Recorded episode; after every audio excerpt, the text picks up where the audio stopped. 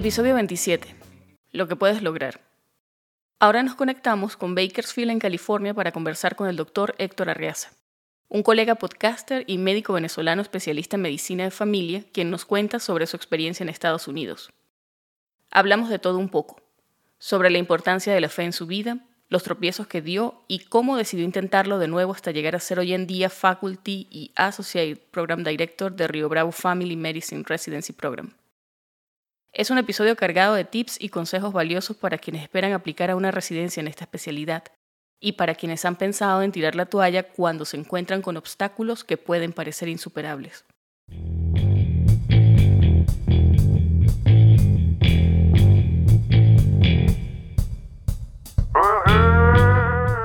Estás escuchando Pluripotenciales, el podcast de la doctora Sheila Toro. Forma parte de una comunidad médica en la que se exalta cooperación en lugar de competencia y escucha voces auténticas que relatan historias de resiliencia, perseverancia y reinvención.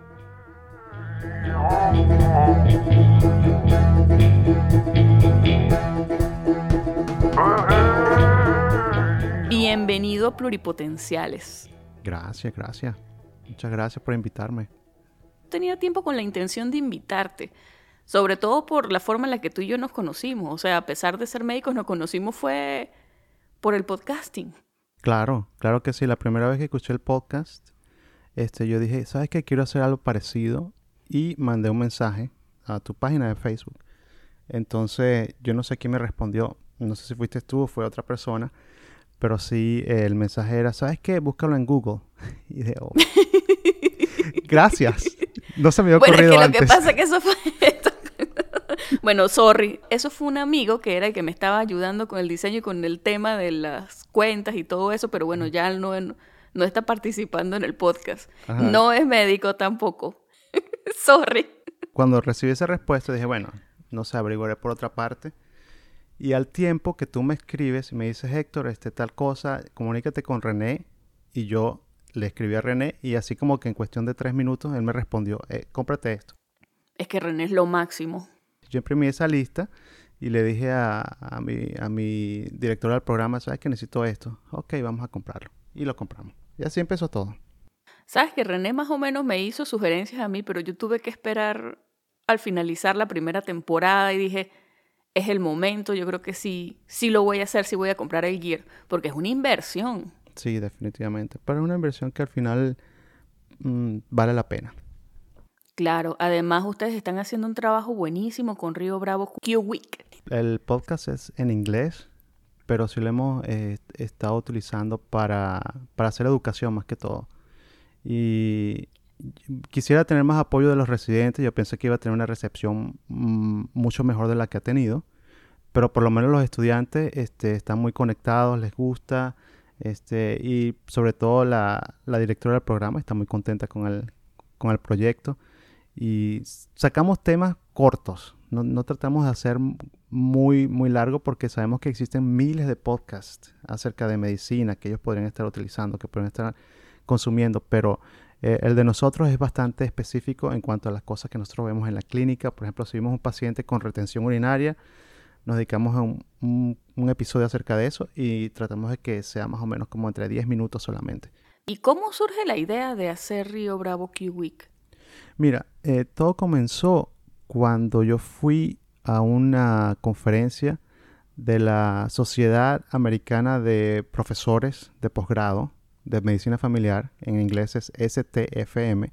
Yo fui a una conferencia y ellos estaban presentando varias iniciativas y no hablaron nada de podcast, absolutamente nada, pero yo dije, ¿sabes qué? Deberíamos buscar nosotros una manera innovadora de, de pasar un mensaje a los muchachos a los residentes, porque tenemos un bloque que son los miércoles en la tarde, y en ese bloque a veces, a veces bueno, se nos queda corto, a veces queremos hablar más cosas, a veces quisiéramos enseñar más cosas, y entonces hace falta como un complemento a esas clases, a esas lecciones que tenemos los miércoles. Y quería que fuera algo que, que se pudiera escuchar en el carro, que se pudiera escuchar mientras estás en el gimnasio, o qué sé yo, en cualquier otro momento. Eh, o cuando tengas una noche de insomnio, cuando estés de repente en una guardia en el hospital no estés haciendo nada, este, algo así. Entonces se me ocurrió, ¿sabes que el, el, formato de podcast tiene esa flexibilidad eh, es, es, fácil de grabar y no requiere mucha edición. Entonces, de esa conferencia saqué esa idea este, de, crear el podcast. Y casualmente, a, más o menos en ese tiempo, fue que comencé yo a escuchar tu podcast también. Y dije, bueno, este, es posible, entonces vamos a hacerlo. No tengo ningún tipo de, de, entrenamiento en cuanto a la locución, ni a la dicción, ni nada de esto. O sea, yo soy un tipo regular, normal. No estoy vinculado con las redes sociales tanto. Tengo mi cuenta de Facebook y todo eso, pero no, no nada así profesional, pues. Dentro del podcasting, la mayoría de la gente no tiene entrenamiento.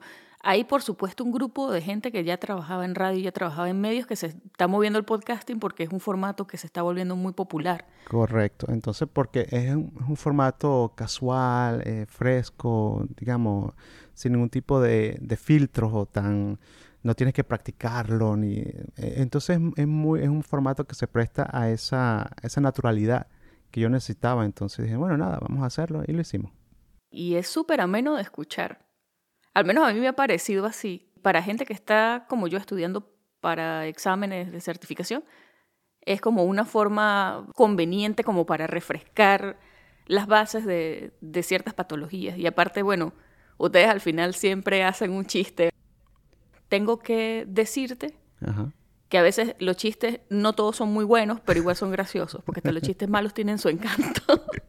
Mira, ¿sabes? Algo, algo cómico es que yo esos chistes los saco de un libro para niños. Porque yo, ah. yo quería que el, podcast eh, fuera apto para todo público, ¿verdad? Entonces, pero a veces los residentes sacan unos chistes un poquito subidos de tonos. Entonces, más picante. Entonces tengo que ponerle la letra esa, que la letra E de explícito, algunos de los episodios, por los chistes de los residentes que, que son un poquito subidos de tono. Pero la mayoría de los chistes son chistes para niños. Este, y bueno, por eso quizás no son tan buenos. No, bueno, no es, no, es, que sean malos, pero son bien inocentes, pues. Entonces, yo tengo un humor, yo tengo un humor medio negro. Sí, sí. Sí, yo me río de cosas a veces que, que no a todo el mundo le parecen graciosas, sino ofensivas, pero... Ajá. Me la, me la vivo disculpándome por eso, pero bueno, en fin. Mira, vamos a comenzar a hablar de ti, de quién eres tú. Ok. Porque entiendo que tú egresaste en el 2001 de la Universidad Rómulo Gallegos, estudiaste en San Juan de los Morros. Sí, el, año 2001 suena como si fue casi el siglo pasado, pero sí fue en el 2001. Fue el año en el que yo de hecho empecé medicina, ¿sabes? Ah, bueno, imagínate fue pos, pos la, mm, el paro petrolero y han pasado tantas cosas que yo creo que más que por el tiempo que ha pasado, han pasado tantas cosas que sí suena como que fue del siglo pasado. Sí, sí, es verdad. Pero bueno, sobre todo a ti, ¿cuándo decides tú y por qué Estados Unidos? Porque has recorrido bastante camino desde aquel entonces.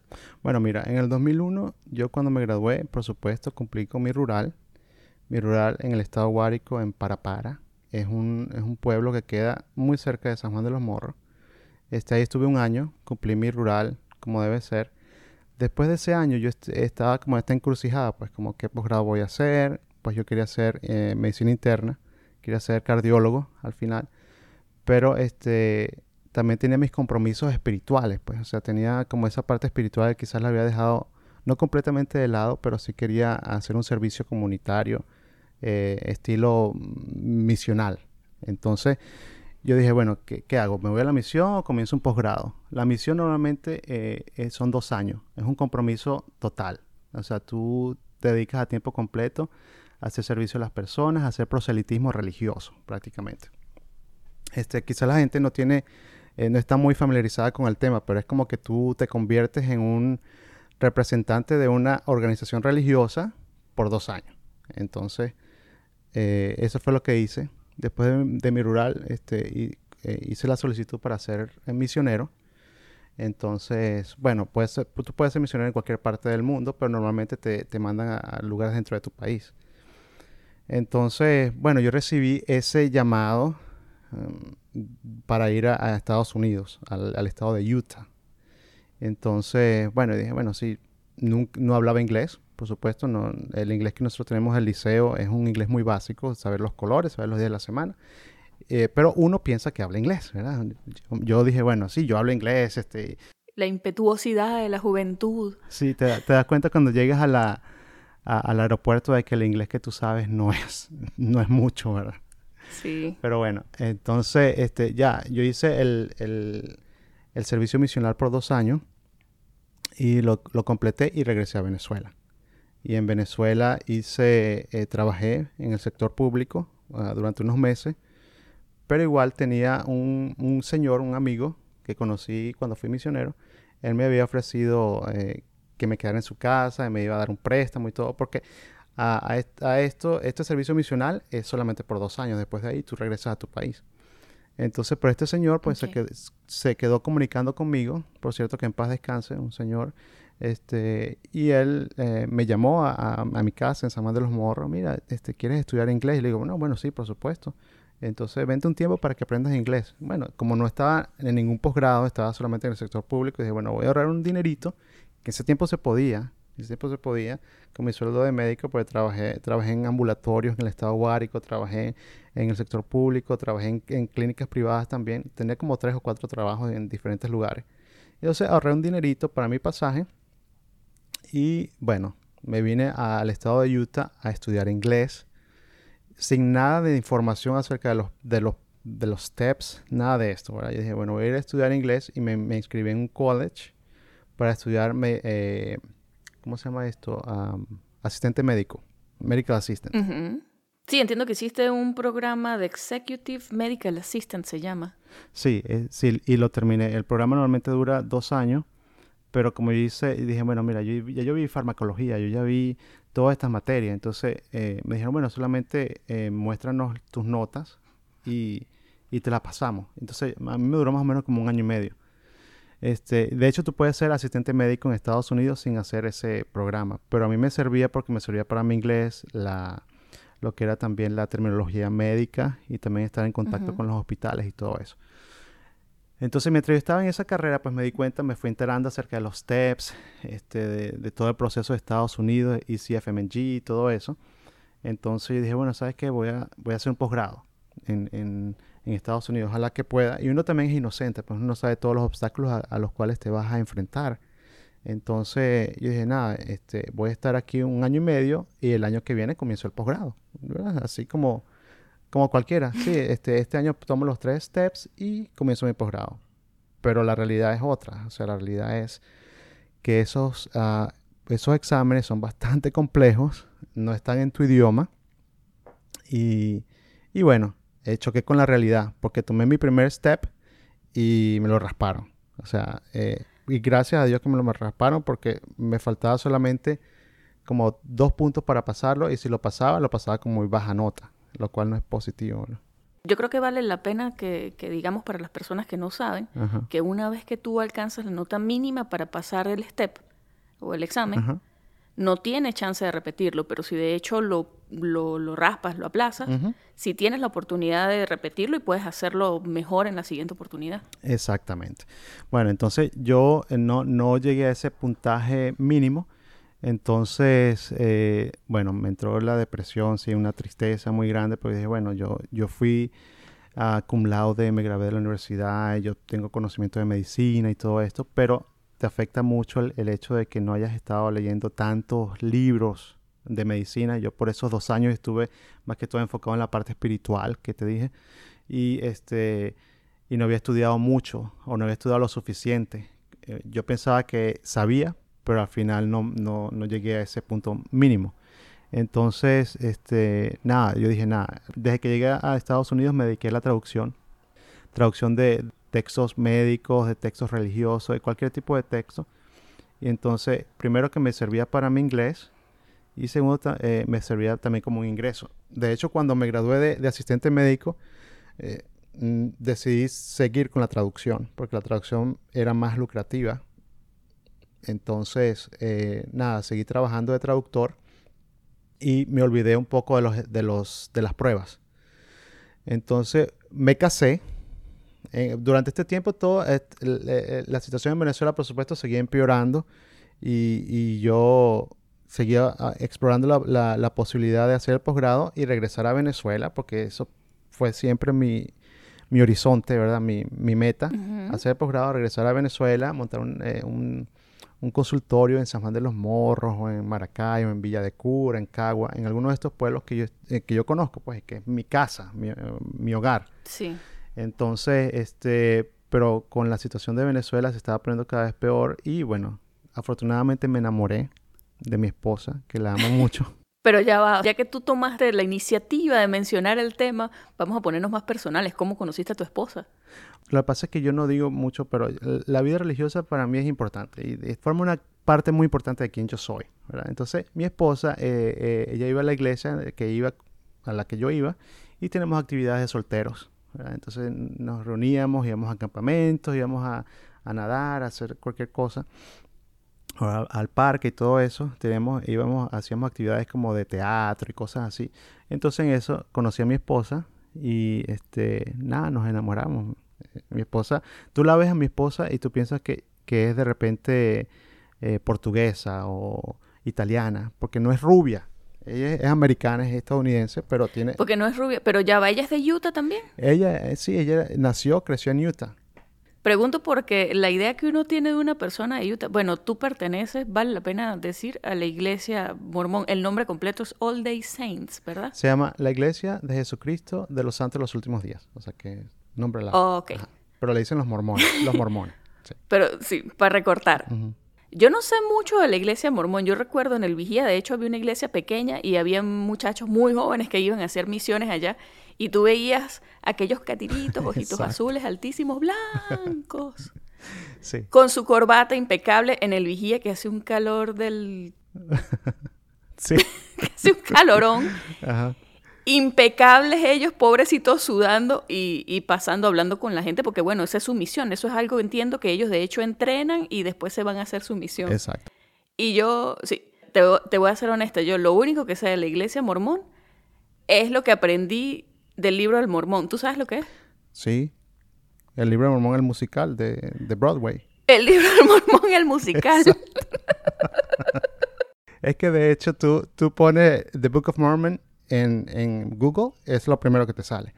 Y eso es lo que sale. Lo que pasa es que es muy famoso porque, mira, lo, lo hicieron entre los creadores de South Park. Exacto y una persona que es un músico en Broadway súper famoso, que de hecho escribió la banda sonora para Frozen y se ganó un, un Oscar por la banda sonora de Frozen. Ajá. Entonces, él de hecho, el, el, que te estoy diciendo, que es el que escribió la banda sonora de Frozen, tiene otro musical que es muy famoso, que se llama Avenue Q. Entonces, para mi cumpleaños, hace unos años, mi esposo y yo nos fuimos para Nueva York y nos fuimos a Broadway porque es así como, ¿qué es lo más neoyorquino que podemos hacer? Y vimos el libro del mormón. Y, y es buenísimo. Claro, Qué divertido, ¿no? Es una comedia, es, una comedia y, habla un poco de, la iglesia mormón, pero es una comedia y es, una sátira. Claro, claro. Pero lo que a mí me llamó la atención es que en el libro, ¿sabes? El libro, yo no sé cómo se llama, eh, te dan un librito con la información de todo el cast, eh, de toda la gente que está participando en la obra. de los músicos, quién escribe, no sé qué, y hay mucha publicidad. Oh. Y encontré una página con publicidad de la iglesia. Y yo dije, esta gente es tan buena gente que de hecho hay una, hay una, ¿sabes? Hay una obra que es de alguna manera una sátira de algo que pasa en su iglesia, que es cuando muchachos se van de misión. Y todavía están haciendo, ¿sabes? Y tienen publicidad ahí de la iglesia. No. Es, es, algo, los mormones son conocidos por ser buena gente. sí. sí, yo pienso que tenemos este, ese, ese compromiso de ser buenos con la gente la bondad es parte de nuestra, sí, de nuestra idiosincrasia, pues. Entonces sí, no, pero si viste el, el, musical, el libro siempre es mejor, así que lee el libro. bueno, pero el libro, libro, pues, porque de hecho se llama el libro, ¿le dicen el libro del mormón o se llama el libro del mormón? El libro del mormón es un libro real, o sea, es un libro que nosotros consideramos una escritura sagrada, pero el musical no está basado en el libro, sino que el musical es como una sátira de la iglesia. Eh, pero el libro existe. Es un libro que yo considero un libro hermoso que, contiene muchas buenas enseñanzas.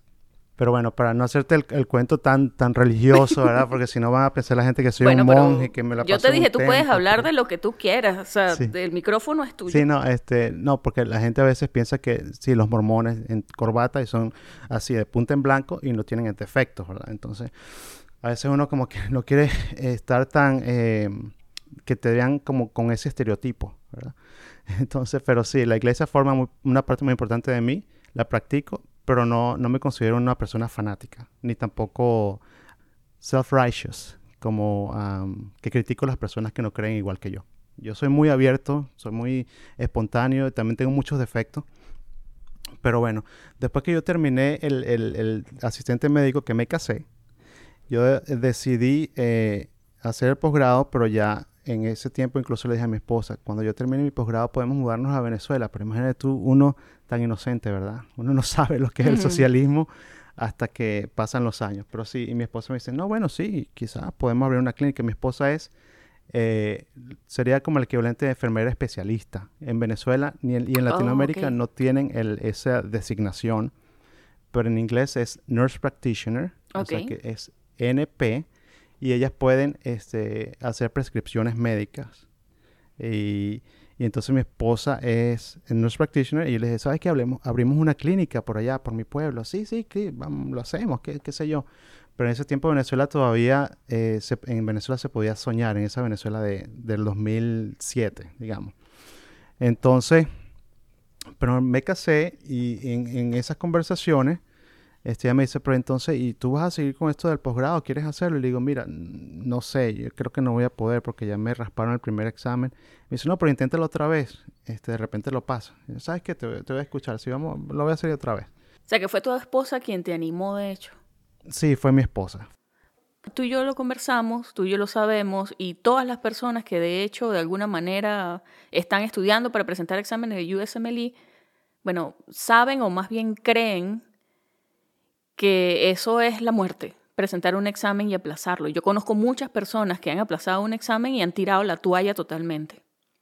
Porque eso es lo que se dice que, que, es como, si aplazaste un examen ya no hay oportunidades para ti porque como IMG la barra es más alta, te va a descalificar de alguna manera, pero, pero tú encontraste la motivación para hacerlo y para seguir. Sí, sí, definitivamente. Lamentablemente Ah, hay mucha información que, que, bueno, sí, se escucha en las redes sociales, en los grupos, en los foros, de que si no, no apruebas el Step 1, entonces este, ya es tu sentencia de muerte. Pero en mi caso no fue así.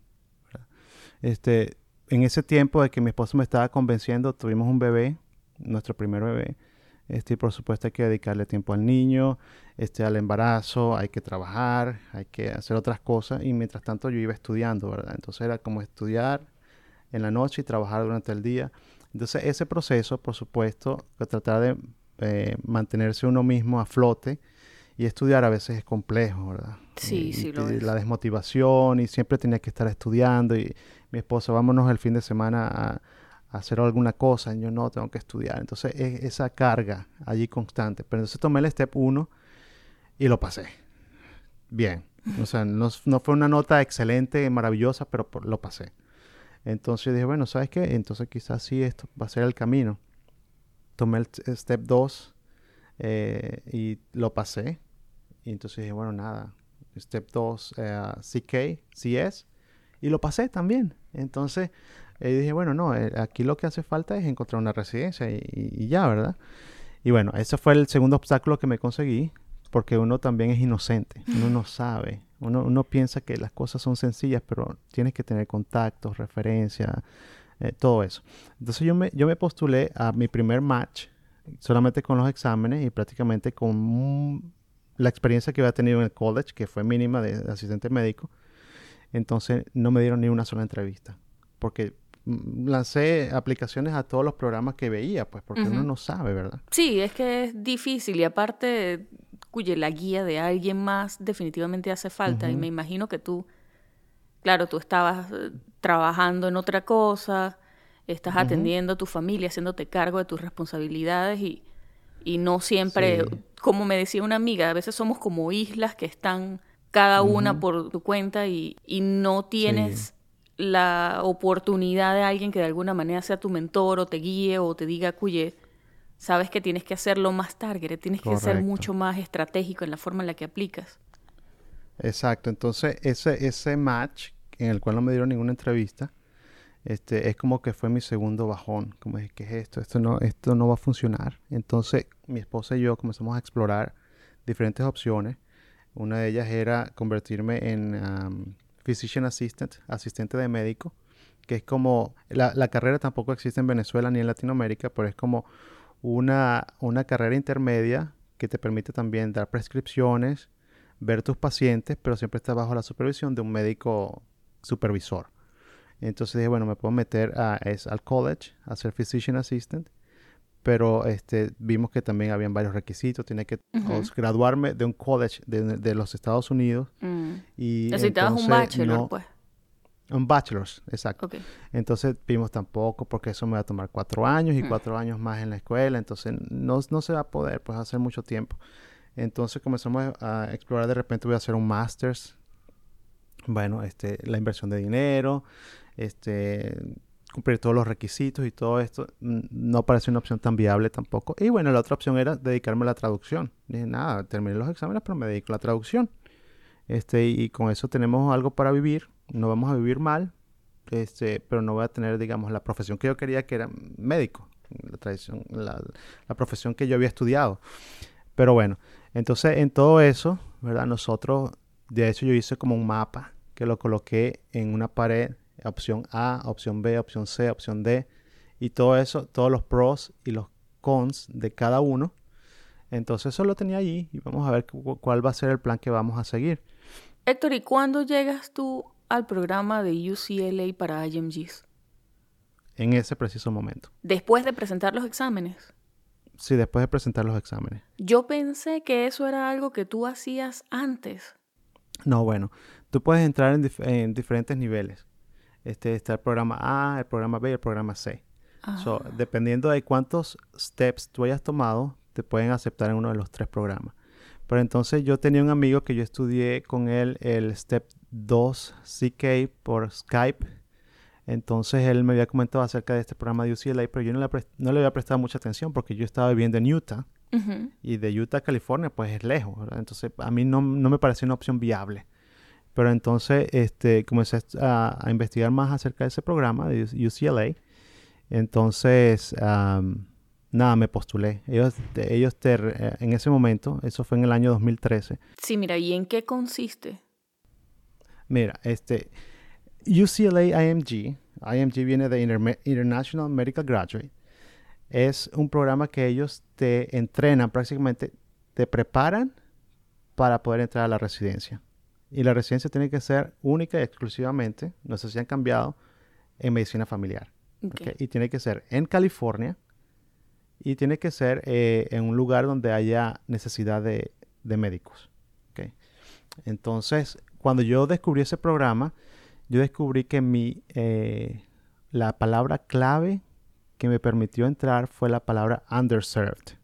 Y esa palabra yo se la recomiendo a las personas que se la memoricen y la utilicen si están eh, considerando un programa como UCLA IMG.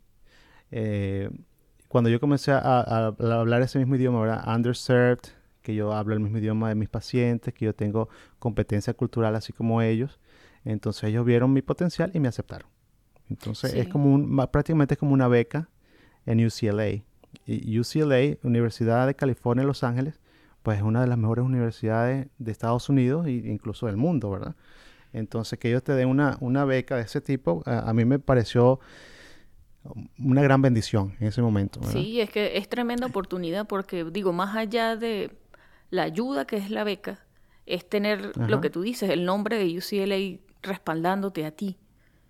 Exactamente. Entonces, eh, lo único, el único defecto, digamos, no defecto, pero sí una de las características principales que tiene el programa es que solamente aceptan personas que ya estén viviendo aquí en Estados Unidos y estén viviendo ya como residentes, o sea, que, tengan la tarjeta verde. Sí, e, es, digamos, el requisito así. Sí, que muchos no, no, no, no cumplen porque no, no están aquí y a veces eh, están escuchando de repente desde Venezuela y dicen, oh, yo voy a también a postularme para UCLA, pero no los aceptan a menos que estén aquí. Porque la filosofía del programa en sí es ah, reclutar, o como diríamos, esta, ah, aceptar a las personas que estén aquí, que ya sean médicos y que no, no hayan tenido la oportunidad de encontrar una residencia. Es como que ellos no quieren malgastar ese, mm, ese recurso humano que está en la comunidad, que podría estar desempeñando una función, una función en la sociedad este, cuidando eh, personas que tienen necesidades, pues, y ellos quieren eh, utilizar ese recurso que está ya en la comunidad. Eh, no quieren reclutar personas que vengan de otros países, prácticamente a, quitarle ese recurso a esas comunidades que están en otras partes del mundo. Entonces ellos solamente quieren utilizar el recurso que ya está aquí, que puede utilizarse para, para suplir una necesidad que existe. Porque en California, a pesar de que es un estado muy, lindo, muy maravilloso, pues y rico. regiones, sí, muy rico. Existen regiones en las cuales las personas no quieren vivir en California, eh, específicamente en el, en el Valle Central, donde yo vivo, ah, las personas no quieren vivir aquí, porque aquí es un lugar más que todo de agricultura, de ganadería, y la gente quiere vivir en Los Ángeles o quiere vivir en San Francisco o en San Diego, principalmente, pero la gente no quiere vivir en los lugares eh, rurales, agrícolas, no, nadie quiere nada de eso. Entonces aquí hay mucha necesidad de médico. Entonces UCLA eh, te prepara, te da este, las herramientas, pues te permite hacer rotaciones en Los Ángeles, en hospitales, en clínicas privadas, en muchas partes para que tú puedas ah, tener una visión de lo que es el sistema de salud aquí en California en Estados Unidos, como que te aclimata, te, permite ver la parte administrativa, la parte humana, la parte también de servicio médico.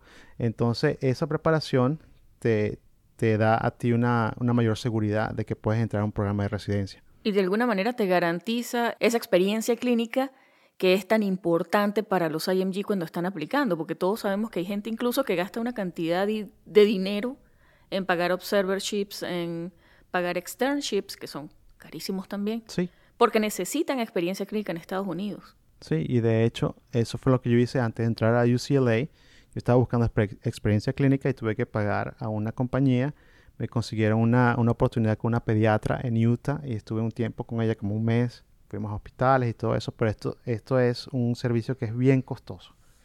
Entonces, pero bueno, cuando ya hice todo este programa de UCLA, ellos te, dan el respaldo con las cartas de recomendación y prácticamente incluso hacíamos sesiones para, para practicar la entrevista y, te dan eh, como ciertos tips o ciertos consejos te dicen, ¿sabes qué? Siéntate de esta manera, eh, esa corbata está muy brillante, eh, no te pongas perfume, ese tipo de cosas. Entonces, este, ya te, te preparan para que puedas lucirte en las entrevistas también. Entonces, pienso que es un programa excelente para las personas que están buscando una oportunidad de este tipo, de servir en, una comunidad que tenga necesidad de servicio médico eh, es una oportunidad excelente. Pero bueno, lo que, también te comenté fuera de cámara, que vivir en un pueblo en Estados Unidos no es igual que vivir en un pueblo en otras partes del mundo, ¿verdad? Sí. Porque vivir en un pueblo aquí, sí, este, de repente no tienes todas las ah, comodidades de una ciudad, de repente no hay tantos teatros o no hay tanta ah, cultura o lo que sea, pero tienes tranquilidad, tienes seguridad, tienes este, maneras de entretenerte, incluso parques, lagos, ríos, muchas cosas, ¿verdad? Y acceso, que eso no pasa en los pueblos, por decir en Venezuela o en países en Latinoamérica, por lo general la, gente se muda a las ciudades porque tiene acceso, acceso a, tiendas, a comprar lo que necesite, a educación para sus chamos, pero es que esas cosas las hay aquí en, los pueblos. En los pueblos pequeños, exacto. Al menos un Walmart hay en cada pueblo. Definitivamente, en cada pueblo. En cada pueblo tú ves más o menos lo mismo, como un Walmart, una farmacia, ves la escuelita, ves el correo, ves la, biblioteca, o sea, en casi todos los pueblos tienen casi todo lo mismo, ¿verdad? Entonces, bueno, yo, este, después que estuve en, UCLA, me ofrecieron entrevistas en varios lugares, lugares como en San Diego, en Visalia, que es otra parte aquí del Central Valley, y aquí en Bakersfield. Tienes que aplicar solo en California. Solo en California, solo en California. Y ellos te asesoran acerca de los programas que, que en los cuales tú tendrías más opción de, de, hacer match. Entonces ellos te, te, dicen, ¿sabes qué? Aplica estos 10 programas, estos 30 programas o lo que sea. Y ellos, en, eh, cuando te dicen que apliques a ese programa o que te postules, ellos te ellos ah, están llamando a esos programas.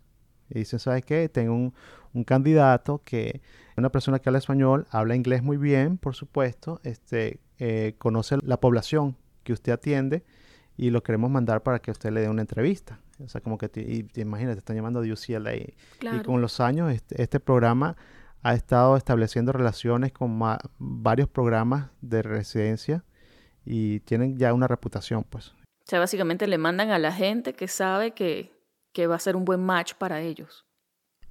sí.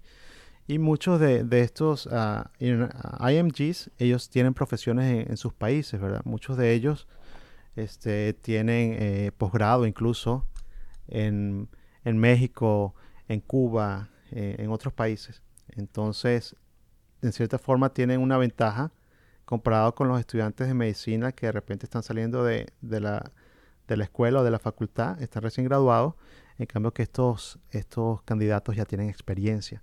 Entonces, en cierta forma, un buen apoyo que te dan para, para poder hacer el match. Y es así que llegas tú a Río Bravo Family Medicine Residency Program. Sí. ¿Cómo fue tu experiencia en ese programa? Que es donde de hecho hoy día eres faculty.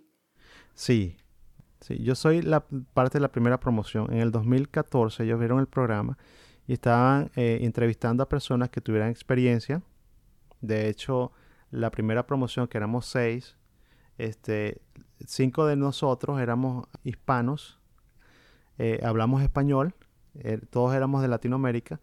Teníamos yo, ¿verdad? Que de Venezuela, que soy de Venezuela, este, un muchacho de Argentina, dos muchachos de El Salvador y un muchacho de Cuba. Y teníamos a una muchacha estadounidense, pero también con ascendencia asiática. Esa fue la primera promoción. Ellos buscaban personas con, experiencia. De hecho, ella se graduó de la universidad UCLA, pero ahora sí de la escuela de medicina de ellos, de UCLA. Entonces, esa fue la primera promoción porque estaban buscando personas que tuvieran esa sensibilidad humana, sensibilidad social, que tuvieran la competencia cultural y también que fuéramos este, competentes en la parte del idioma ah, para tratar a estas personas que nuestra población aquí principalmente es uh, población hispana que trabaja en el campo entonces ellos necesitaban ese tipo de personal. Entonces nosotros prácticamente eh, tenemos ese perfil eh, perfecto para, para estar aquí en este programa.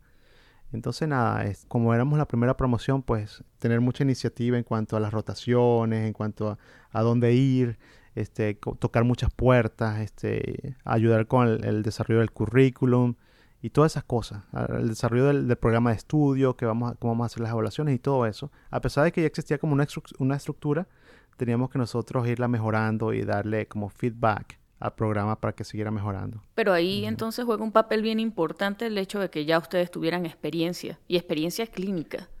O sea que definitivamente fueron un buen fit y hay programas en donde eso es valioso, porque hemos escuchado en muchos sitios que, cuya no importa la experiencia que tú traigas de tu país de origen, no le van a prestar atención. No, y definitivamente programas de este tipo sí le prestan atención porque Ah, como te dije, en muchos lugares en California, en muchos lugares en Estados Unidos donde hace falta material humano, o sea, médicos este, que presten servicio a la comunidad. Entonces, ah, pienso que es una oportunidad para todas esas personas que están buscando posgrado. Piensen en la posibilidad de unirse a un programa que necesite atención médica, un programa que esté necesitado. Pues en áreas rurales o en áreas suburbanas existen todo este tipo de, de programas que pueden prestar, eh, que pueden darles esa probabilidad de entrar. Pero por supuesto, esto no quiere decir que estos programas tengan menos requisitos o que tienen prácticamente los mismos requisitos. Muchos de estos programas están en el match, requieren también un puntaje eh, alto en, en, en los eh, steps, un, buen, un, buen, puntaje. Y por supuesto también cuenta mucho la manera en que tú te presentes, la manera en que tú expreses tu interés este, y que seas sincero también, porque muchas veces la gente piensa, ah, ¿sabes qué? Me voy a meter en esa residencia y voy a, disimular, voy a, voy a pretender de que, de que yo realmente tengo un interés en servir a la comunidad, pero si tu interés es genuino, espontáneo, las personas pueden sentirlo y vas a hacer match en ese tipo de programas.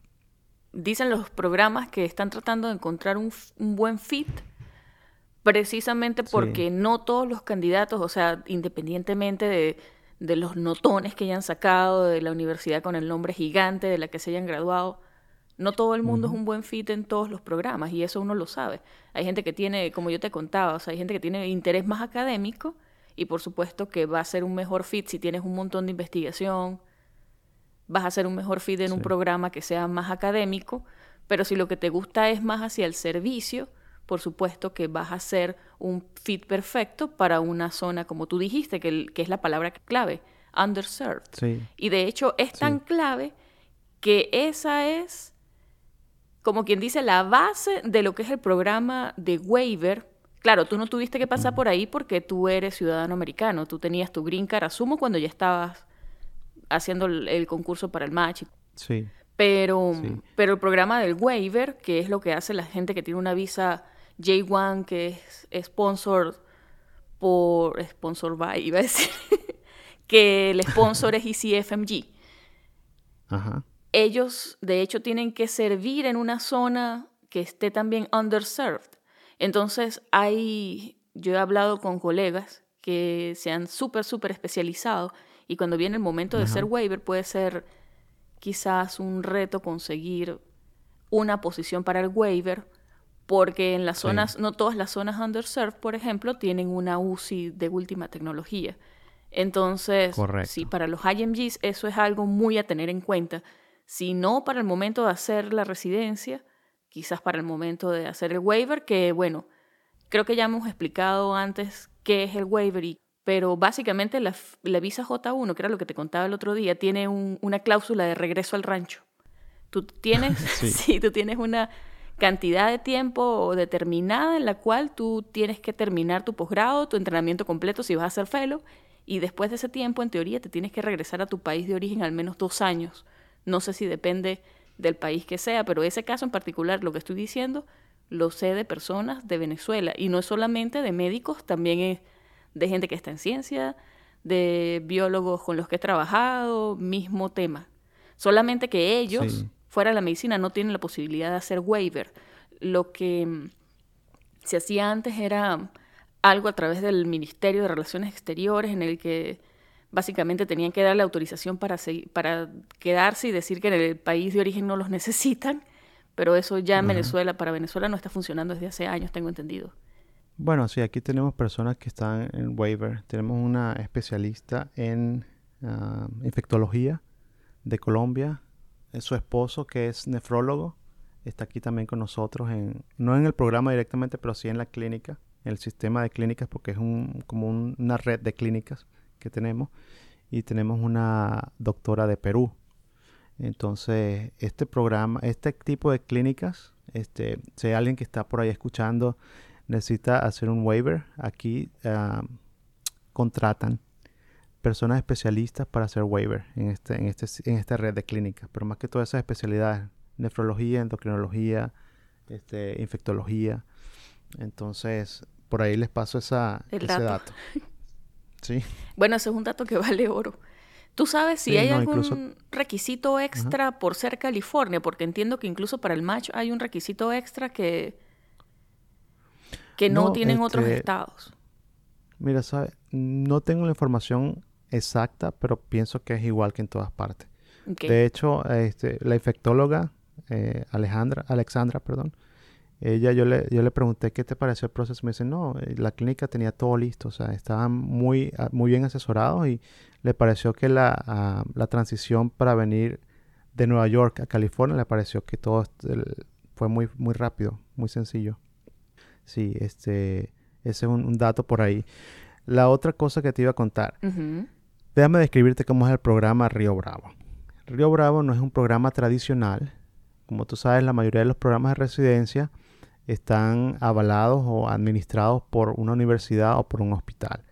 Este programa está patrocinado por una red de clínicas.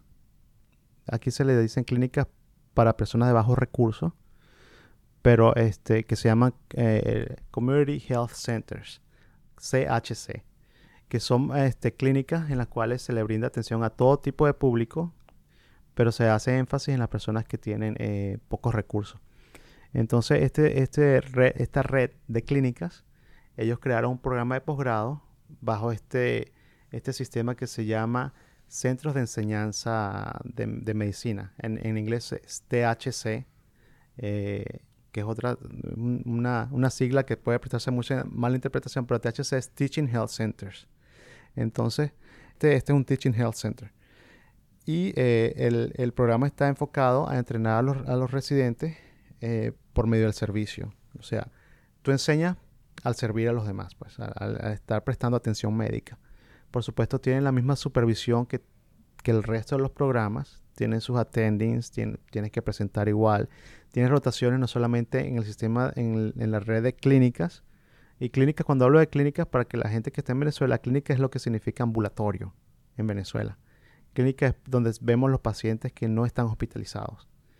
Pero también tenemos un hospital, que, es donde hacemos las rotaciones eh, intrahospitalarias. Entonces, ah, el, entrenamiento es prácticamente igual, pero está más enfocado a la parte de ambulatorio. Está más enfocado a la parte outpatient. Ok. Mira, yo quería preguntarte acerca de la diferencia entre medicina de familia aquí y en Venezuela, porque también conversábamos acerca de lo poco que está uno en contacto con el posgrado de medicina de familia cuando está estudiando en la universidad. Al menos fue mi caso y, tú me dijiste que también fue el tuyo. Digamos que es una especialidad con la que no está muy familiarizado porque no es como que siempre rotas con los residentes de medicina de familia, entonces no siempre lo conocen. No todos los hospitales universitarios en Venezuela tienen un posgrado de medicina de familia. Entonces a veces estamos muy desinformados. ¿Cómo ha sido tu experiencia en ese sentido? Sí, mira, este, yo conocí a algunos residentes de medicina familiar cuando estaba en la Universidad Rómulo Gallegos y yo dije, medicina familiar, yo pienso que será el último posgrado que yo haría. y por eso dice que el pez muere por la boca. Pero bueno, yo la verdad es que eh, tenía muy poca información acerca de eso. Me parecían que eran médicos generales y para qué vas a hacer otros dos años de, de posgrado si vas a hacer lo mismo, ¿verdad? Bueno, eso más o menos es la visión que uno tiene en Venezuela. Cuando llego aquí a Estados Unidos, este, me doy cuenta que el médico familiar juega un rol fundamental en el servicio de salud porque atiende sí más o menos el 80% de la población, el, el 20% tiene que ir a las subespecialidades. La medicina familiar aquí se considera una especialidad, por supuesto, pero eres prácticamente generalista. Pero tú puedes eh, diseñar o adaptar tu práctica o tu ejercicio de, la medicina familiar a la manera que tú quieras. Por ejemplo, tú puedes ser un médico familiar, pero te dedicas al ejercicio de la obstetricia, por ejemplo. Con el, entrenamiento correcto puedes tener tus pacientes prenatales, puedes incluso hacer este, partos y puedes, incluso con el entrenamiento correcto, podrías hacer eh, eh, cesáreas. Cesáreas, sí. De eso conversé hace poco con una amiga, me dijo que hay un fellow para medicina de familia que sí, que tiene un componente quirúrgico. Y así para muchas otras especialidades. Sí, tú puedes ser médico familiar y puedes dedicarte, qué sé yo, a la atención de pacientes pediátricos. Y eso es todo lo que tú ves. O, por ejemplo, puedes dedicarte a la geriatría. Ves solamente pacientes mayores de 65 años. Que es una oportunidad bien importante para los IMGs, porque entiendo que el 50% de los médicos que practican geriatría en este país son IMGs. O sea, es la especialidad que más tiene IMGs. Sí, bueno, entonces este, la medicina familiar, cuando llegué aquí, pues me di cuenta de que juega ese papel fundamental en, el sistema de salud. Y cuando comencé a investigar más acerca de lo que era medicina familiar, más que todo cuando entré a UCLA, acerca de todas las cosas que ellos hacían, de, todo el entrenamiento que, que, tenían, que es prácticamente un entrenamiento en todas las especialidades y que prácticamente sabes un poquito de cada una y quizás te enfocas más en la parte, en la parte outpatient, en la parte ambulatoria. Entonces yo dije, bueno, la verdad es que me encantó, me encantó el, el, el, concepto de prestar atención a las personas eh, sin importar la edad, sin importar el sexo, sin importar la religión, sin importar eh, cualquier cosa. Tú puedes ver cualquier paciente prácticamente como, como médico familiar. Entonces pienso que es un, un perfil de un médico que es indispensable en la sociedad americana en este momento, porque tenemos regiones como esta donde tienes que tener un médico que te vea las uñas, que te vea el corazón y que te vea, y que sé yo, tiene la próstata. Entonces, pienso que eh, eh, ese tipo de médico es muy versátil y muy necesario. Y, yo me siento feliz pues de haber escogido eh, medicina familiar como mi posgrado, como mi, como mi especialidad. Y no solamente las cosas no, no terminan cuando tú terminas tu residencia, tú puedes seguir entrenamiento, tú puedes, por ejemplo, en mi caso, Estamos hablando de obesidad antes de grabar la, el, programa. y Estamos hablando de todo el... peso que yo me gané llegando a Estados Unidos. sí. bueno, entonces yo, yo viendo también la necesidad de que de, de tener más entrenamiento en cuanto a obesidad, yo busqué la forma de conseguir un certificado en obesidad. Entonces, este, me presenté igual una prueba y toda la cosa así como si fuera un step 1 y todo, y me dieron un certificado de obesidad.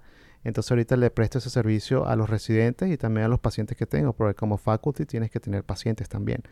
Entonces, mira, es una, es una profesión muy versátil que te permite crecer en el área que tú quieras.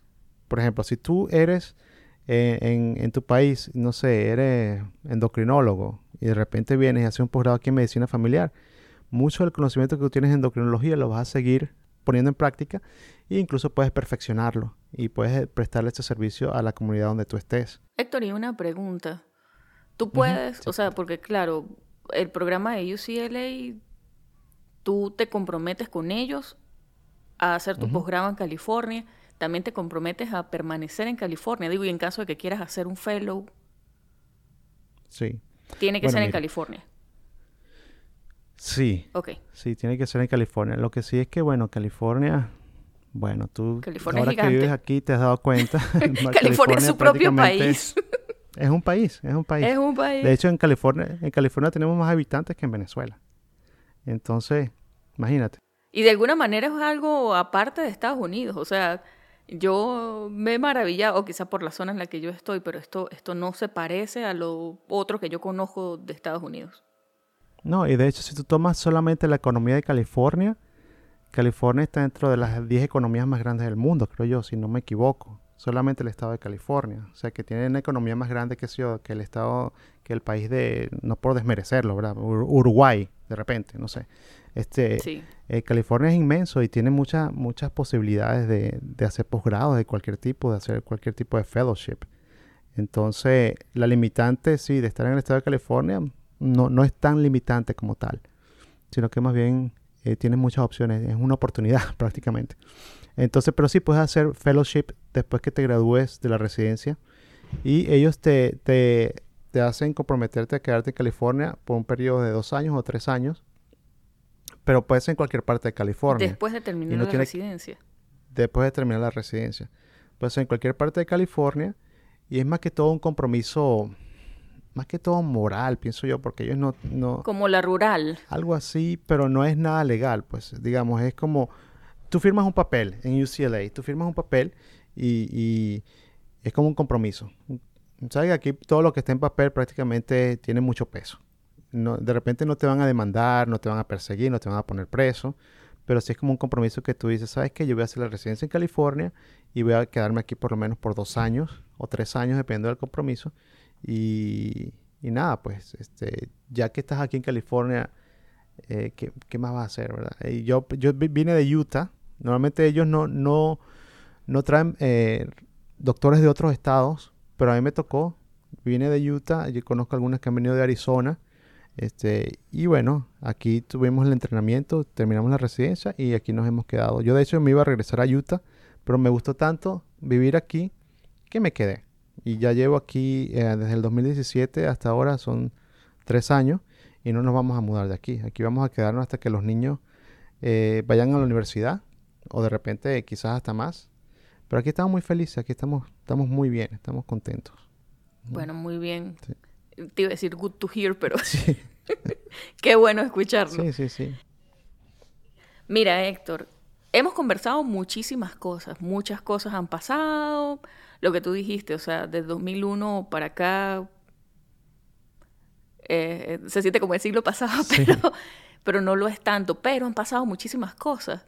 De todas esas cosas que tú tienes, ¿qué enseñanzas has tú compilado que tú sientes que puedes compartir con la gente, con los muchachos que vienen detrás? Bueno, mira, ah, yo pienso que una de las enseñanzas que yo he aprendido es ah, a buscar la información de la fuente correcta, a mantenerte bien informado y, tener claro lo que tú quieres, lo que puedes lograr, el potencial que tienes. y también tener un poco de ser realista, porque a veces venimos con muchos sueños, con muchas expectativas, con muchas, muchas metas. Y sí, muchas de esas metas son loables, son, se pueden lograr. Pero sí, eh, depende de qué tanto tú quieras dedicar a esa meta, de qué tantos recursos, qué tantas energías tú quieras dedicar para esa meta. Eh, puede que no sea la meta para ti. Puede ser que tengas que cambiar de meta. No necesariamente tienes que bajar, eh, bajar la barra, sino que de repente cambiar de dirección. Ser flexible. Como yo te dije, mi meta era ser cardiólogo, pero sabes que ahorita pienso que si me tocaría escoger entre cardiología y medicina familiar, todavía me eh, elegiría medicina familiar porque me encanta, porque me gusta, este, me siento a gusto, me siento que estoy logrando muchas cosas positivas para, para mí, para mi comunidad, para mi familia, así que estoy bien, me siento feliz. Entonces pienso que a veces tienes que adaptarte un poco a la realidad, a los recursos que tienes enfrente de ti, a los recursos que tienes tú como persona y adaptar esas metas. Este, no va a pasar nada si de repente no, logras una meta que te planteaste. Eh, no va a pasar nada. Tú vas a seguir siendo feliz, vas, a encontrar la manera de, disfrutar lo que estás haciendo. Yo pienso que eso ha sido una, de las enseñanzas que he aprendido es adaptarme, adaptar a las metas que tengo y ser realista y ser feliz con lo que, con lo que tengo. Es muy, muy, muy valioso consejo.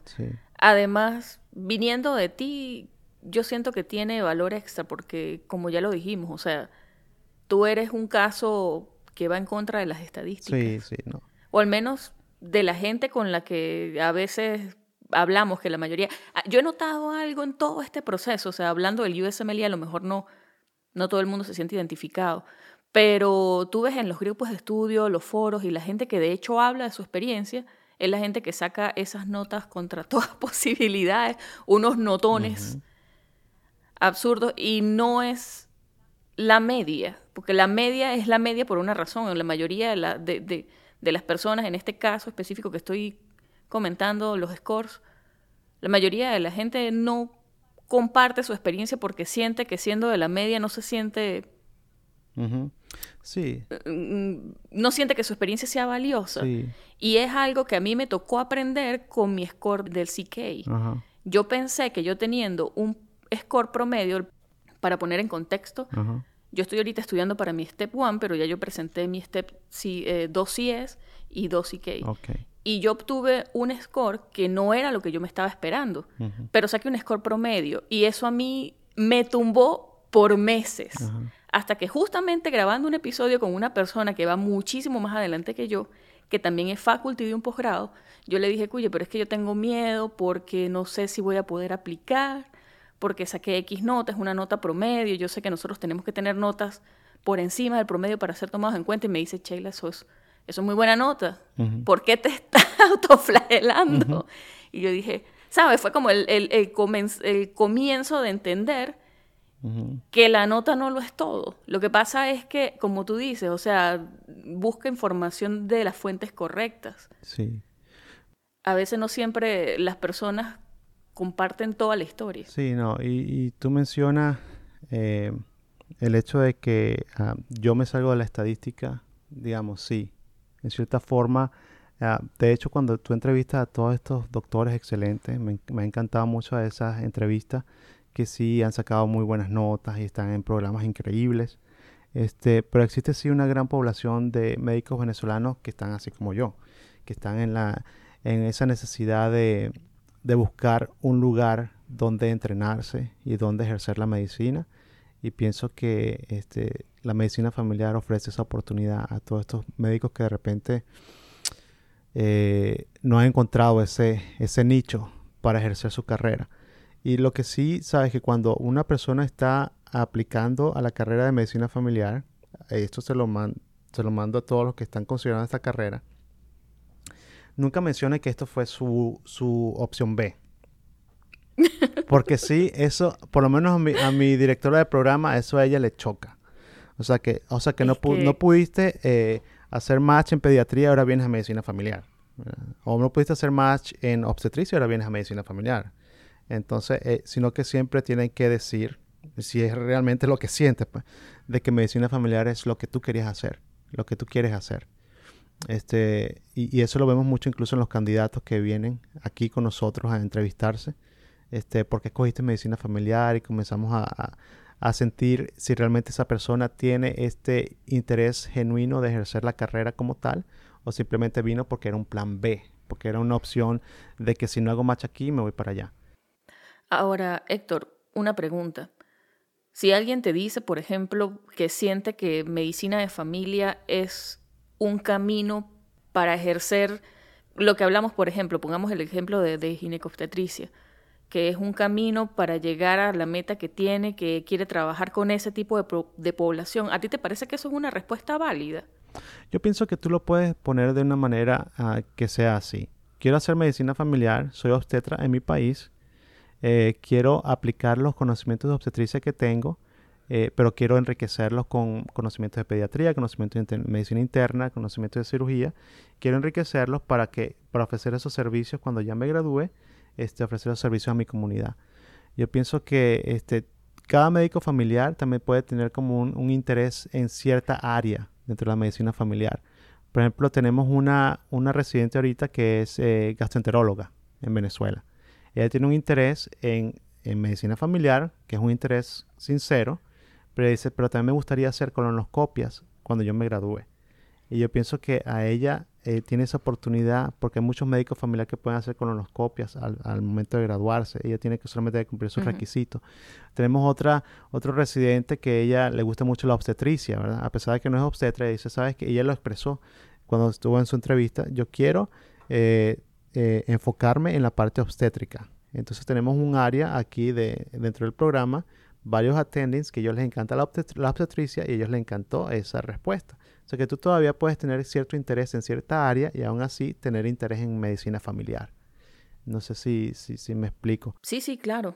Por ejemplo, tenemos algunos residentes que tienen interés en, ¿sabes qué? A mí me encantan los niños, pero quiero tener un entrenamiento que incluya todo tipo de pacientes y quizás cuando me gradúe quiero eh, dedicarme, enfocarme mucho en los niños, pero por supuesto vas a tener entrenamiento enriquecedor de la, parte geriátrica, de la parte de obstetricia y todo eso. O sea que puedes tener...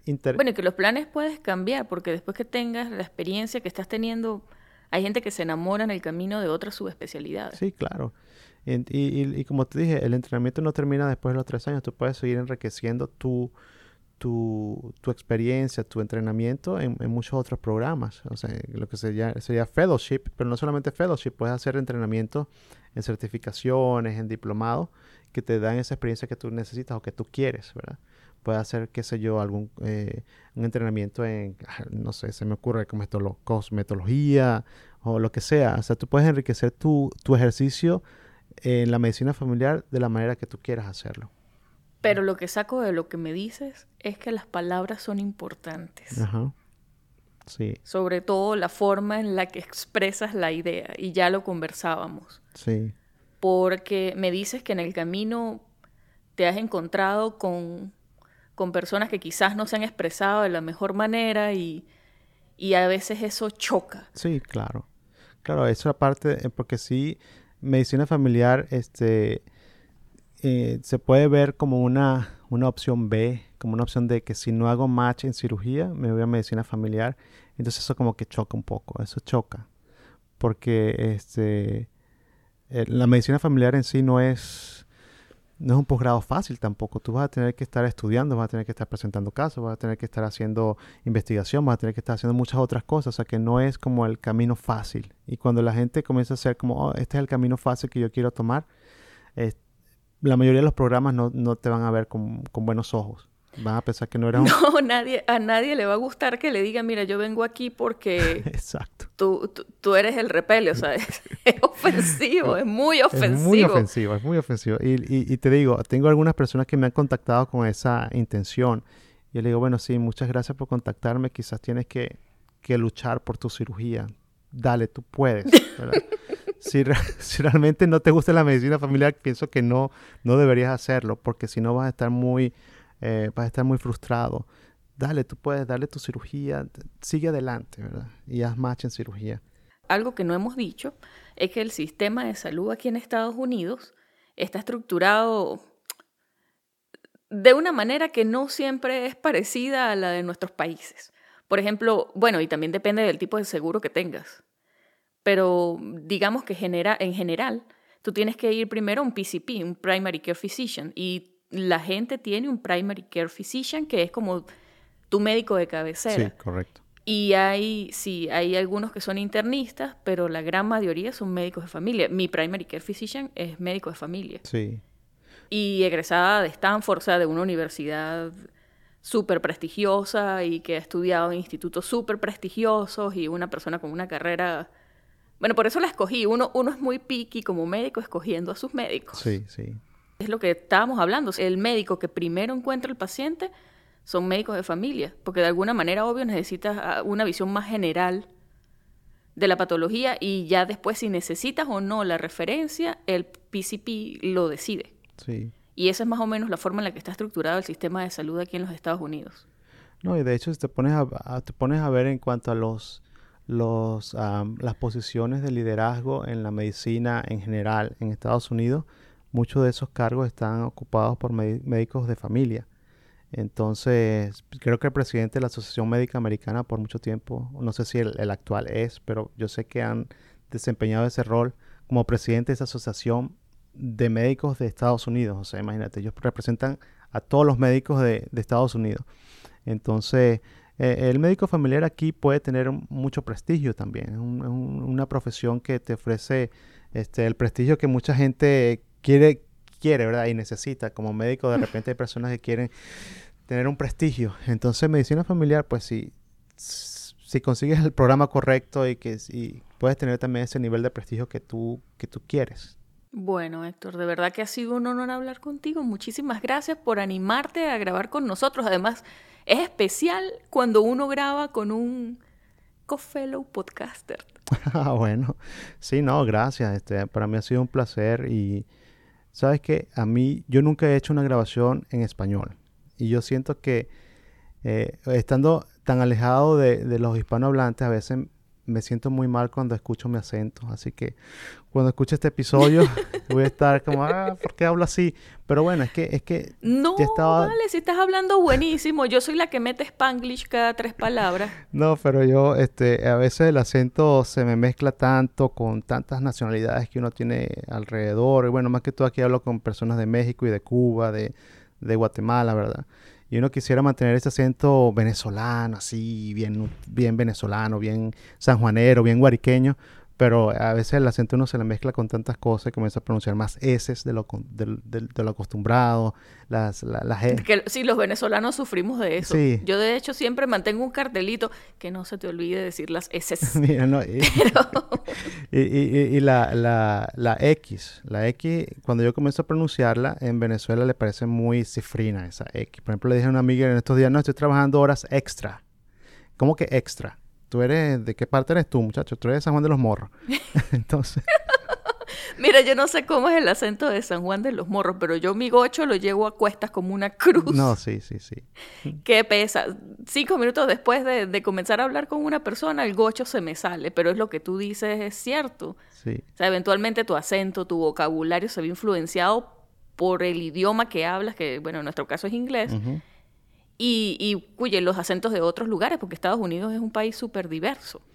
Sí, sí, sí. Y trata también de adaptarlo al acento de los, de los pacientes que tú ves. Bueno, Héctor. Bueno. De verdad, muchísimas gracias. No, gracias a ti, Sheila. Siento que me quedo en deuda contigo. Te debo una. Sí, ¿como por qué? de verdad, y tú debes estar súper ocupado y que saques el tiempo para grabar, cuye, un, un, millón. No, hoy es, hoy es mi día libre, así que no hay problema. Este, si te sientes en deuda, yo te voy a invitar a mi podcast para que tú me grabes. Ay, pero ¿y qué puedo decir yo a tu podcast? para que me grabes un poquito, aunque sea, no sé, una palabra médica, alguna cosa por ahí. Así que si tú te sientes en deuda, mira, te invito para que hablemos de un temita por ahí y de alguna cosa. Cualquier cosa, podemos hablar. Mi inglés es terrible. No, pero practicamos. Es terrible. Y mi inglés tampoco es perfecto, así que digamos, pero ah, se hace el esfuerzo. Este... así no nos juzgamos. Entre nosotros así no nos juzgamos. No, pero imagínate, sería lindo, ¿verdad? Que, este, que, que grabaras algo conmigo. Este, un tema, un tema que, tú te, a, que a ti te encanta, un tema que tú te lo sepas bien y conversamos que sea siete minutos y me pienso que va a ser bonito Imagínate un, venezolano entrevistando a, una venezolana en inglés, educando a, los residentes. Pienso que sería, sería bonito. Sabes que yo he grabado en inglés para otras cosas ah. y cada X cantidad de palabras digo o sea. O sea. En inglés. O sea, no en español. Y digo, bueno, Chayla, ya va, o sea. Tiene que el o sea que me persigue. Tienes que encontrar tu muletilla en inglés para que la use. I mean. Yo creo que es I mean. Lo estoy tratando de cambiar por I mean. I mean, yeah. Mm, sí. Pero bueno. Entonces, mira, un millón de verdad. Te estoy en deuda. Gracias a ti, Sheila.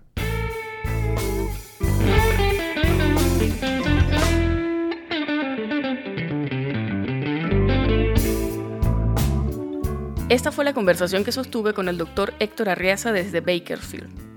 Si te gustó este episodio, compártelo con tus amigos y no olvides que puedes encontrarnos en pluripotenciales.com y las distintas plataformas de streaming.